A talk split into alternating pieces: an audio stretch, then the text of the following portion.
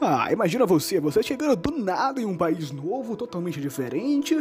Você encontra muitos índios, muitas pessoas lá trabalhando e do nada você vê uma flecha ficada para sua cara. O que você faria? Qual a sua reação? Essa é a pergunta que eu quero que você me responda até o final desse podcast.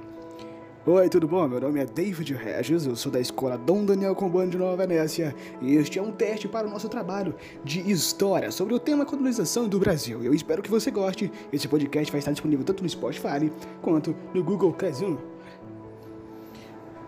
Você já parou para pensar que tudo ao seu redor teve alguém que teve a iniciativa em fazer? Não? É. Então hoje a gente vai abrir o um mundo, a gente vai fazer várias alterações aqui, um podcast totalmente voltado a jovens, a linguagem de jovens, para que você consiga entender perfeitamente. 1500 foi o ano onde tudo começou a se resolver.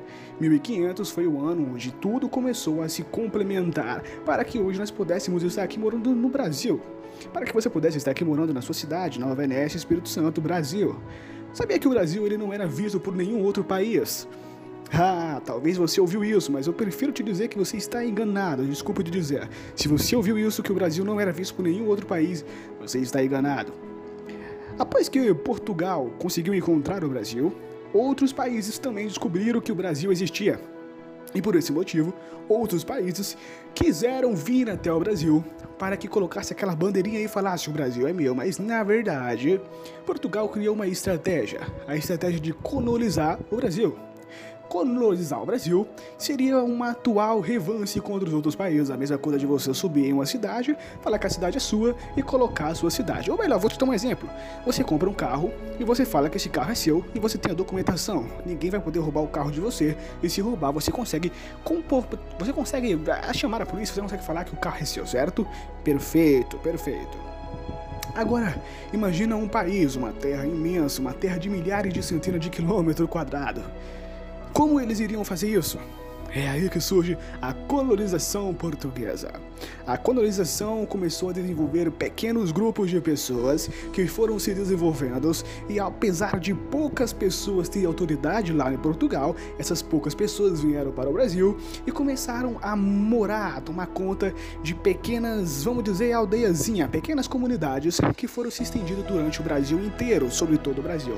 Desse modo, é, as pessoas conseguiram ter o poder do Brasil dividido. Então, a linhagem da portuguesa começou a dividir o Brasil em vários grupinhos e esses grupinhos formaram a colonização portuguesa. A linguagem que a gente falamos hoje é português, mas é derivada do português de Portugal. Por isso que quando você vai entrar na sua Google do Google aparece português PT ou português BR. Português BR é Brasil, português PT, alguns anos atrás era português de Portugal. Você sabia mais a fundo que lá em Portugal um índio foi mandado para Portugal? É, você sabia disso? Sim, os médicos de lá de Portugal queriam estudar para saber qual era a forma que eles sobreviviam aqui, já que eles não tinham roupa, eles não tinham material nenhum. Como eles sobreviviam? Como era a imunidade deles? E um desses índios chamado o Tucupi Anamata, o Tucupi Anamata foi enviado para o estado, no caso a cidade, o local de Portugal. Chegando em Portugal, ficou alguns anos e depois voltou para o Brasil. Quando ele voltou para o Brasil, hum, ele foi usado como uma máquina para tentar desfazer a mentalidade de outros índios que estavam tentando se revoluir, ou melhor dizendo, estavam tentando sair da escravidão da mão dos portugueses. Isso você não sabia, né? Pois é, é porque realmente a escola só ensina o básico. Mas quem gosta de história assim como eu, você procura mais a fundo e você vai encontrar isso. Mas voltando ao nosso assunto geral, nosso ponto-chave, que é a colonização do Brasil. Como você vai colonizar um, um, país se você não conhece sobre ele? Então, como você vai colonizar um país se você não tem mão de obra? Como você vai colonizar um país que você não tem pessoas para trabalhar para você? Simples. Vamos pegar os escravos, vamos trazer para o Brasil, vamos pegar os índios que já tem no Brasil e em troca vamos dar objetos. E foi exatamente aí que Portugal conseguiu convencer. Foi exatamente essa jogada de Portugal. Os brasileiros nativos, ou melhor, os índios nativos que tinha aqui, eles não sabiam de nada, eles não sabiam nem como sobreviver direito sem ter as suas máquinas instrumentais feito à mão. E de repente eles começam a enxergar um mundo totalmente diferente. Um espelho, uma escova, uma penteadeira. É. Os portugueses conseguiram dominar o Brasil.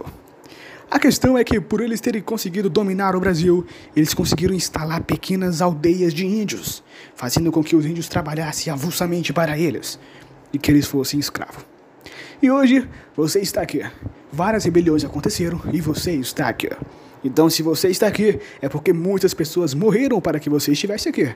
Então, dê valor à sua pátria, ame a sua pátria mesmo, ame a sua pátria como se não houvesse amanhã. Se entregue a ela, porque um dia alguma pessoa teve esse mesmo pensamento que eu estou falando para você e se entregou para ela.